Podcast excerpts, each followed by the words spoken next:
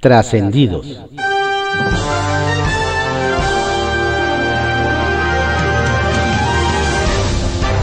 Buenos días. Continuamos con la audiosíntesis informativa de Adrián Ojeda Román, correspondiente a hoy, miércoles primero de septiembre de 2021. Le saluda su servidor, Adrián Ojeda Castilla. Demos lectura a algunos trascendidos que se publican en periódicos de circulación nacional. Templo Mayor, por Fray Bartolomé, que se publica en el periódico Reforma. Con todo y que Morena y sus aliados perdieron espacios en la nueva legislatura que hoy arranca en la Cámara de Diputados, nada fácil tendrán las fracciones de oposición tratar de frenar ciertas decisiones del partido en el poder en la Junta de Coordinación Política. Y es que a pesar de que el priista Rubén Moreira ocupa la presidencia del máximo órgano de gobierno de San Lázaro, se ha dejado de lado un detallito, que prevalece el voto ponderado. Es decir, que cada coordinador representa tantos votos como diputados integren su grupo parlamentario. Así es que los votos del pastor de la Grey Morenista, Ignacio Mier, tienen mayor peso que los del propio presidente de la Junta, por lo que él tendría la última palabra. Bueno, eso si no ocurre que a las primeras de cambio regrese el primor, y ahí sí, la oposición perdería toda oportunidad. Después de tanto pleito entre la exsecretaria de Gobernación, Olga Sánchez Cordero, y el hasta ayer consejero jurídico de la presidencia, Julio Scherer, tal parece que la salomónica decisión que se tomó en Palacio Nacional fue declarar un empate, en el que los dos salieron perdiendo. Mientras Sánchez Cordero regresó al Senado, Scherer se integró a la Renata, Reserva Nacional de Talento, y el que salió ganón fue el paisano presidencial Adán Augusto López, quien se quedó con la CEGOP y todo indica que asumirá las funciones de interlocución política que tenía el consejero jurídico. Nadie sabe para quién trabaja, pues. Como si la empresa Gas Bienestar creada por el gobierno no llegara a intervenir en el mercado de gas LP con suficientes ventajas ahora resulta que también goza de la protección de escoltas para hacer sus recorridos y entregas. Bien sabido es que en el Valle de México las mafias de los gaseros piratas son de cuidado y han golpeado e incluso matado a choferes y repartidores de la competencia. Pero seguro debe resultar muy caro andar pastoreando a cada camión gubernamental que reparta gas. Más aún, si se piensa que cada policía designado a esta tarea es un agente que no está en lo que debería de estar, que es cuidar la seguridad de los ciudadanos que sufren día con día robos, asaltos, violaciones, asesinatos y otros delitos violentos. Cuentan que varios diputados federales primerizos andaban muy emocionados porque les dijeron que hoy inicia el reparto de comisiones. Tanto así que hubo quienes hicieron el oso preguntando si sería en efectivo o si se tenía que dar su número de cuenta. Es chiste, parezca lo que parezca. Circuito Interior, que se publica en el periódico Reforma. ¿Qué posición ocupará la primer legislatura del Congreso en la historia de la ciudad? El tiempo tendrá que definirlo con precisión pero cuentan que sus integrantes ya están dando algunas pistas. Según esto, para instalar la tradicional placa conmemorativa que marca el fin simbólico de las actividades, los timoneles que están por irse decidieron quitar la de la séptima legislatura de la extinta Asamblea Legislativa del Distrito Federal. ¡Ay, comper! Y aprovechar el espacio para la suya. Para algunos es una gandalle, pero para otros es un puro y duro ejercicio de congruencia. No hay que olvidar que la última alineación de la Asamblea Legislativa del Distrito Federal era considerada la peor, no solo por la baja productividad y altísima grilla, sino hasta por el llamado secuestro de recursos de la reconstrucción tras el sismo del 19 de septiembre. Pues todo indica que ya hay quienes le quitaron este lugar y el otro. Por cierto, expresidente de la mesa directiva coinciden en dos cosas. Por protocolo, siempre se pide la fuerza pública, pero la Ciudad de México nunca había mandado un operativo de ese tamaño. Lavado de manos, solo para prevenir contagios. Línea 13, que se publica en el periódico Contra Réplica. Sesión de instalación. Este día se instala la segunda legislatura del Congreso de la Ciudad de México y será la denominada Mesa de Decanos, que se integra por las y los diputados electos que hayan desempeñado con mayor antigüedad la responsabilidad de legislador local.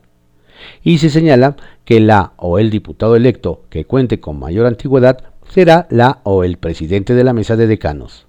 Es por esa razón que el encargado de conducir los trabajos de la primera sesión será el diputado Jorge Gaviño del PRD, quien además tomará protesta a todas las personas legisladoras.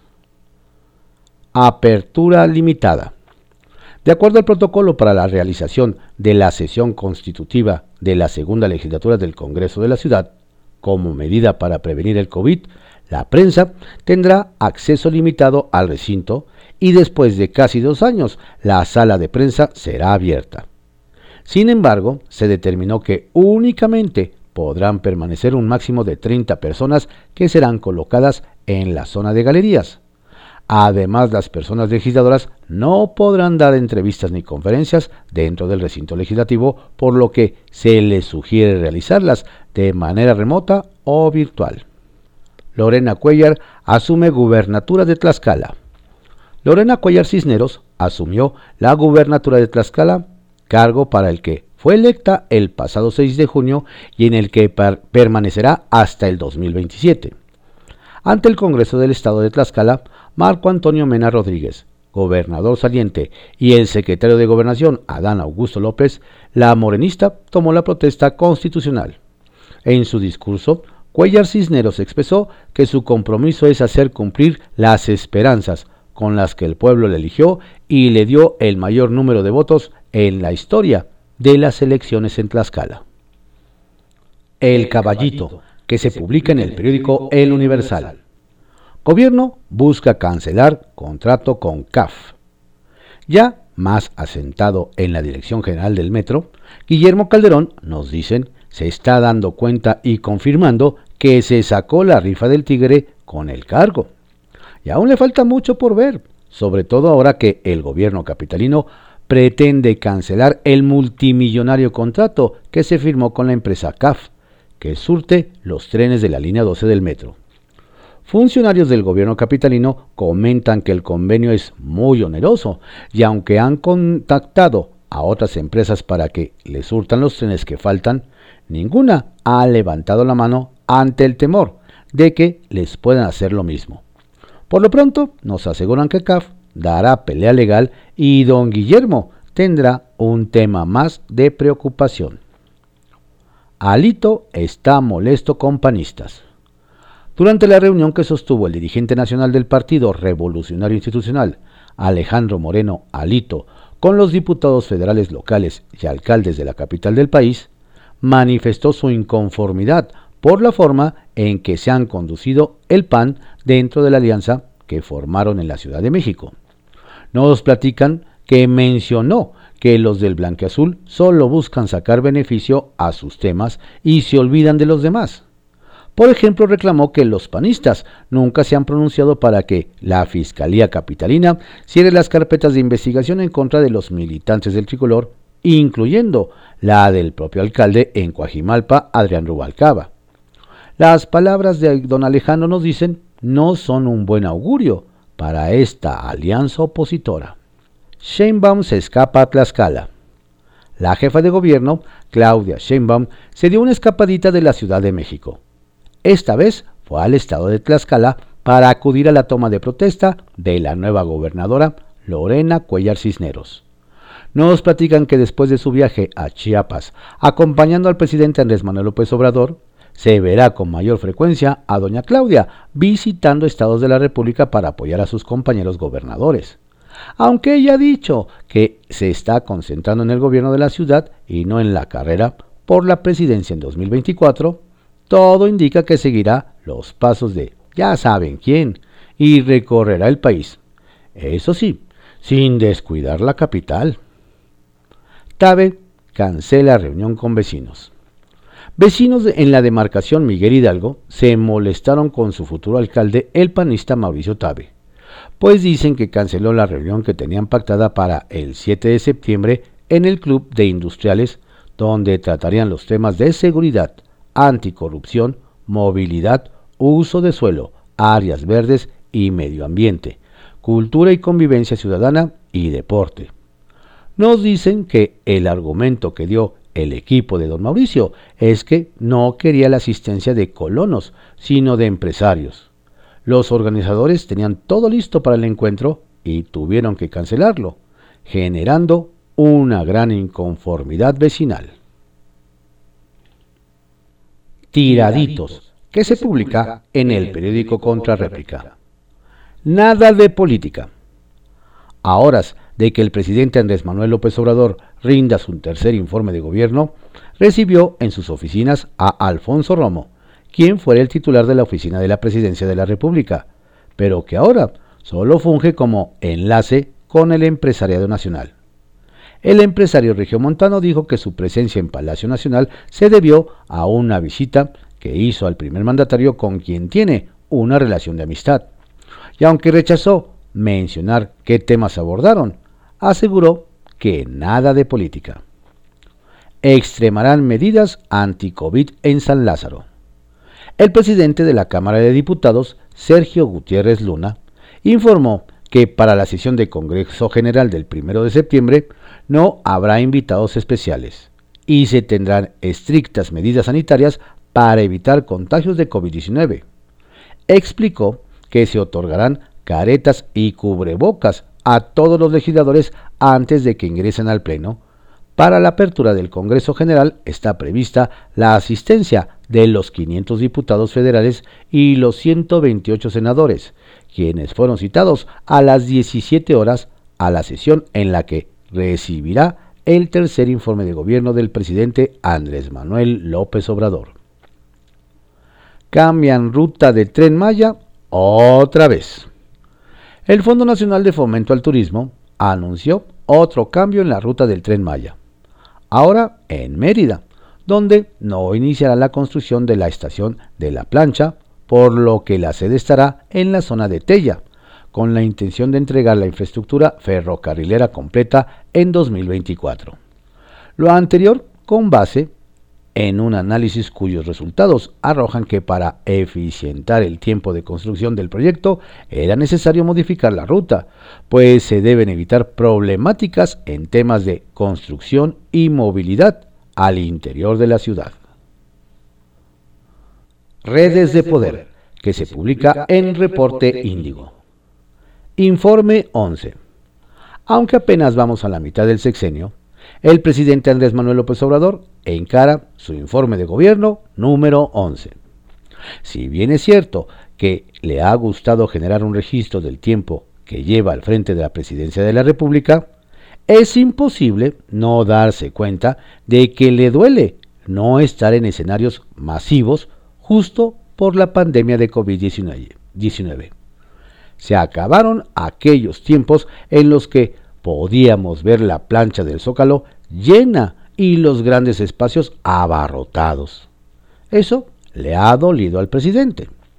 Es el político más importante de los últimos tiempos y sin duda esa conexión hoy imposibilitada ha reencausado su mandato. Apenas ayer tuvo un encuentro con Alfonso Romo, quien sigue siendo su vocero ante los empresarios habrá una reconfiguración de esta relación. Ahora que se dio a conocer en el nuevo libro de AMLO que en una charla con el entonces presidente Peña Nieto, quien iba ya de salida, le dijo que los empresarios eran unos traidores? La versión de Romo es que entró a saludar al presidente porque tenemos una relación personal de amistad. La incógnita. Ahora que el presidente de México, López Obrador, está ingresando a la segunda mitad de su mandato, se ha generado toda una incógnita sobre la manera en que ejercerá el poder. lo hará todavía como gobernante en el centil de su fuerza política, como ocurrió en la primera mitad, o por el contrario, padecerá como cualquier otro presidente el declive que acarrea la cercanía del fin de su periodo. Hay quienes dicen que a López Obrador no pueden aplicársele las categorías tradicionales del análisis político y que, por eso, habría que esperar aún sorpresas en esta segunda mitad. Hay otros, sin embargo, que consideran que ni López Obrador, con toda su popularidad, podrá librarse del debilitamiento, al parecer inexorable, del segundo tramo. ¿Usted qué piensa, estimado lector? ¿Veremos tres años más de un Andrés Manuel haciendo gala de su ascendencia política y logrando, por ejemplo, el descabezamiento del INE y del Tribunal Electoral, como lo pretende? ¿O más bien será este, desde ahora, el trienio de la pasarela de aspirantes a sucederlo en la presidencia de la República? La encuesta. Una encuesta de presidenciables de CIE Research para el 2024 pone a Marcelo Ebrard como el mero efectivo con 30% y a Claudia Sheinbaum con el 25% de las preferencias en Morena. Y aparecen muchos otros con menor porcentaje. En el PAN encabeza con 36% de la preferencia, ni más ni menos que Ricardo Anaya, que de seguro va a presumirlo, pero muy a su modo y en su momento. Y claro, haciéndose la víctima porque su entusiasmo es tal que aparentemente da miedo, incluso en Palacio Nacional. Llama la atención el posicionamiento dentro de MC que tiene Luis Donaldo Colosio Riojas. ¿Se imagina usted ver el nombre de Luis Donaldo Colosio en una boleta electoral? Nótese el peso de la marca que tiene ese nombre y que no se borrará de aquí al 2024. Dentro de su partido no hay nadie que siquiera se le acerque. Tiene 40% a su favor. Sacapuntas, que se publica en el periódico El Heraldo de México. Baja sensible. Pocas renuncias en el gabinete han dejado un amargo sabor de boca como la de Julio Scherer a la Consejería Jurídica de la Presidencia de la República. Propios y extraños califican su salida como una baja muy sensible, por tratarse de un interlocutor confiable para todos los sectores. Sencillito. Nos cuentan que ayer el secretario de Gobernación, Adán Augusto López, comió en conocido restaurante de la zona rosa donde antaño acudían políticos de Alcurnia. Llegó y se fue sin guardaespaldas, y pocos comensales lo reconocieron. Los que sí se percataron de su presencia lo notaron sencillo y tranquilo. Vaya, hasta caminó un rato por algunas calles acompañado de algunos de sus colaboradores. Murat pide reforma. Coincide el gobernador de Oaxaca, Alejandro Murat, con el presidente López Obrador respecto a la necesidad de una reforma electoral. El mandatario estatal fue sancionado por el Tribunal Electoral del Poder Judicial de la Federación por difundir un video informativo de una reunión privada, lo que a su juicio demuestra la urgencia de modernizar los órganos electorales y, por ende, la democracia. Se baja Pancho.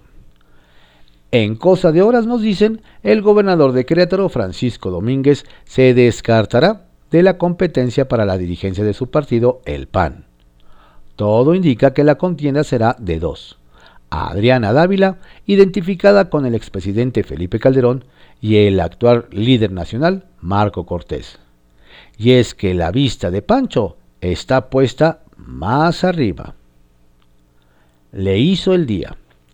Con sonrisa como una media luna, salió la alcaldesa de Iztapalapa, Clara Brugada, después del banderazo de salida al gas bienestar en su demarcación. Nos cuentan que el motivo de su alegría fue la mención que hizo el presidente López Obrador en su mañanera. Muchas gracias, Claudia. Clara, muchas gracias por todo el apoyo que se ha brindado a Pemex. Pepe Grillo, que se publica en el periódico La Crónica. Su pecho no es bodega. Lo que sea de cada quien, el presidente domina el arte de la mercadotecnia política. La estrategia de promoción de su libro más reciente, A mitad del camino, ya atrajo la atención de varias editoriales. Primero dio como avance la, que, la queja privadísima de Enrique Peña Nieto sobre el comportamiento de ciertos empresarios.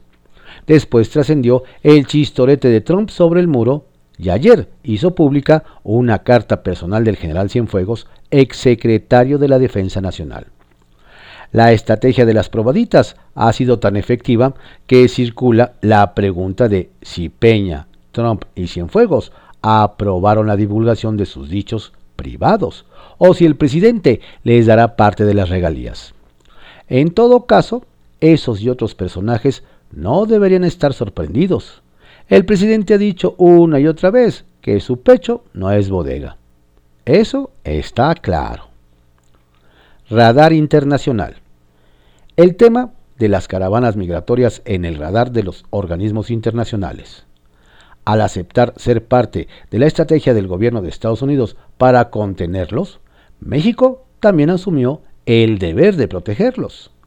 Las imágenes de agentes de la Guardia Nacional y del Instituto Nacional de Migración agrediendo migrantes tuvieron resonancia fuera del país y organismos como Amnistía Internacional y la ONU ya pusieron el grito en el cielo. La estrategia de contención necesita una destreza técnica que no incluya patear en el piso a los migrantes y también un apartado de relación con los medios. Lo que se gana en un flanco con el gesto humanitario con los afganos se pierde en el otro con la cacería de migrantes. Es un comportamiento bipolar. Trabuco tabasqueño. El gobernador de Tabasco, Carlos Manuel Merino, tuvo que recorrer un intrincado laberinto para ser gobernador interino de Tabasco para permanecer en el cargo hasta 2024 en un pestañeo, pasó de superdelegado del gobierno federal a secretario de gobierno, a gobernador provisional, a gobernador interino. Todavía los medios en Tabasco no saben bien a bien cómo le hizo, pero el hecho es que ya despacha en la oficina que era de, Adán Augusto López.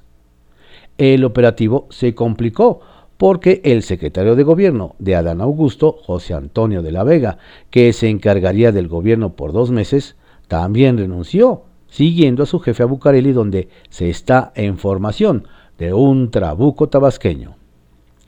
Alianza de Medios MX. Un grupo de ocho empresas periodísticas, al que se sumarán otras en los próximos días, anunciaron la creación de Alianza de Medios MX su misión es defender la libertad de expresión y combatir la impunidad en los ataques contra periodistas y medios. También pretende ser un espacio de deliberación sobre los desafíos que encara la prensa en México en todos sus ámbitos y plataformas. Habrá respeto irrestricto a las políticas editoriales y comerciales de cada medio. El compromiso es contribuir a crear una atmósfera de garantías suficientes para el ejercicio del periodismo en el país. No solo en las grandes ciudades, sino en cualquier comunidad donde se publique un diario u opere un medio digital. Para nadie es un secreto que en México muchos medios y periodistas trabajan bajo amago del poder fáctico que quieren imponer, incluso por la violencia, su visión de las cosas. Kiosco, que se publica en el periódico El Universal dan cachetada con guante blanco a don Andrés Manuel. Donde sacaron el guante blanco, nos platican, fue en Guanajuato. Pues a pesar de que el gobernador Diego Sinué Rodríguez Vallejo del PAN anda de gira en Europa, se enteró de la nueva embestida del presidente Andrés Manuel López Obrador contra su estado por encabezar los homicidios en el país. Pero prefirió, dar cachetada con guante blanco y no responder al igual que su gabinete y la Fiscalía Estatal. Qué raro. Sin embargo, nos dicen, quien sí brincó fue el alcalde de León, Héctor López Santillán del PAN, y reviró que sí hay coordinación con la federación. Tan es así que ellos pagan la comida y hospedaje a los oficiales de la Guardia Nacional y militares que comisionan en este territorio. Sopas. el alcalde sustituto incómodo. En Sinaloa nos comparten, nada fácil ha sido la designación del alcalde sustituto de Ahome, Juan Francisco Fierro Gachiola, de Morena. Pues aunque el exalcalde Manuel Guillermo Chapman Moreno, de Morena, trató de plancharle el camino, más de uno mira a don Francisco con recelo, ya que su hoja de servicio público está manchada por dos denuncias de violencia política de género. Además, ahora deberá encarar las quejas del presidente municipal electo Gerardo Vargas Landeros, de Morena, quien se ha quejado amargamente de que nadie lo pela para la transición. Y todavía faltan dos meses. De regreso a la tierra natal. Quien está empacando sus cosas en el Instituto Mexicano de la Juventud, INJUVE, nos platican es su director el chiapaneco Guillermo Rafael Santiago Rodríguez, pues está próximo a dejar el cargo al que llegó hace más de tres años.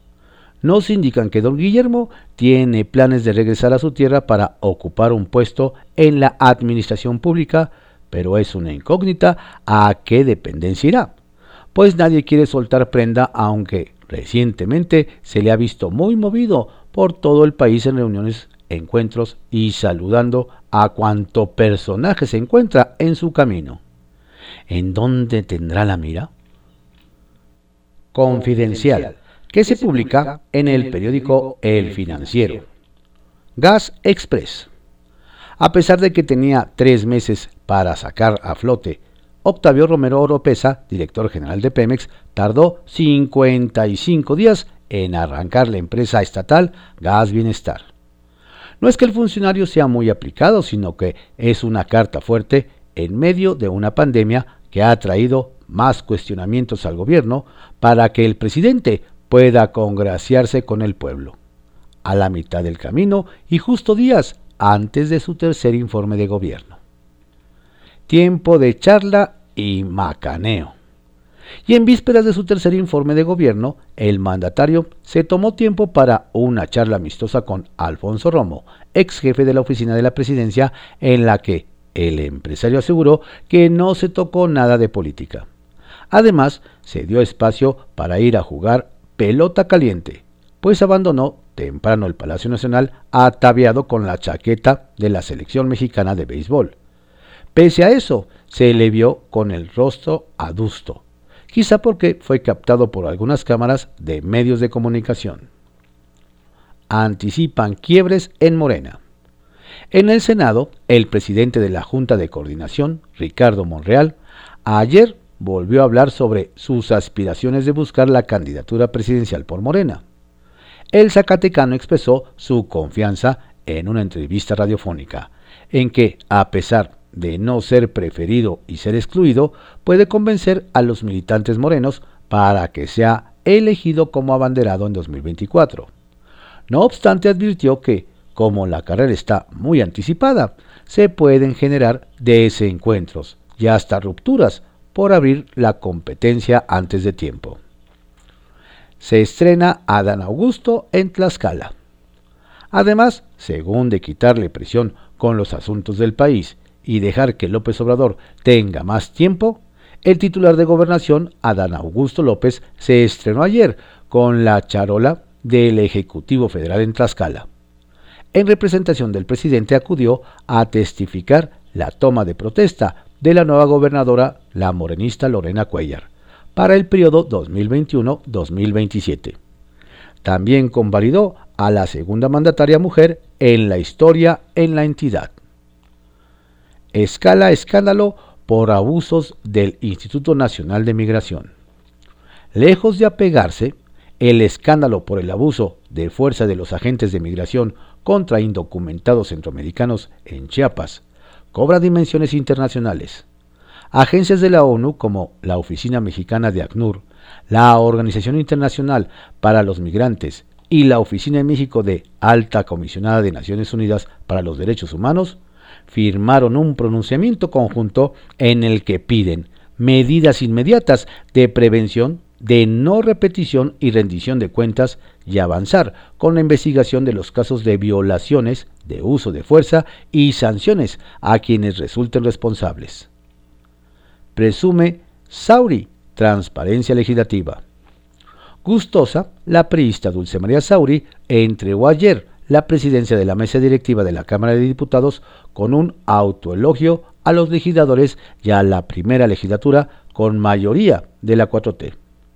Festejó que deja el mando al morenista Sergio Gutiérrez con informes de plena transparencia. Tuvimos un cumplimiento de 100% reconocido por el INAI y recientemente obtuvimos el reconocimiento de 100% de calificación en la captación en materia de transparencia. Habrá que ver los informes del Comité de Administración, que en los tres años fue operado por Morena. Premio Minero. Por su trayectoria en la industria minera, en el marco del Seminario México Polimetálico 2021, Mundo Minero se hizo entrega del premio Ototacani a la proveeduría a Benjamín Lagarda Burgos por su trayectoria empresarial. El galardón se concedió por ser un personaje notable de la sociedad hermosillense, quien junto con su familia y principalmente con su hijo Benjamín Lagarde Burton ha creado todo un corporativo de empresas mineras y proveedoras de la industria.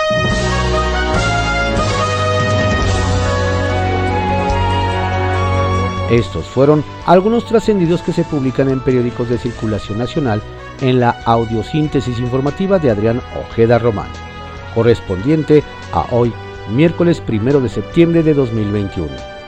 Tenga usted un excelente día, un estupendo, saludable y fructífero mes patrio. Por favor, cuídese mucho. No baje la guardia. La pandemia sigue. Si se cuida usted, nos cuida a todos. Reciba saludos cordiales de su servidor, Adrián Ojeda Castilla.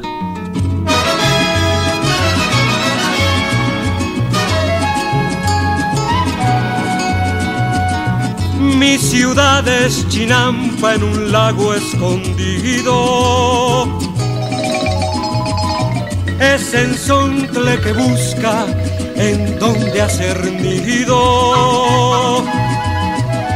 Regilete que engaña la vista al girar. Baila el son del tequila y de su valentía es jinete que arriesga la vida en un lienzo de fiesta y color. Mi ciudad es la cuna de un niño dormido. Es un bosque de espejos que cuida un castillo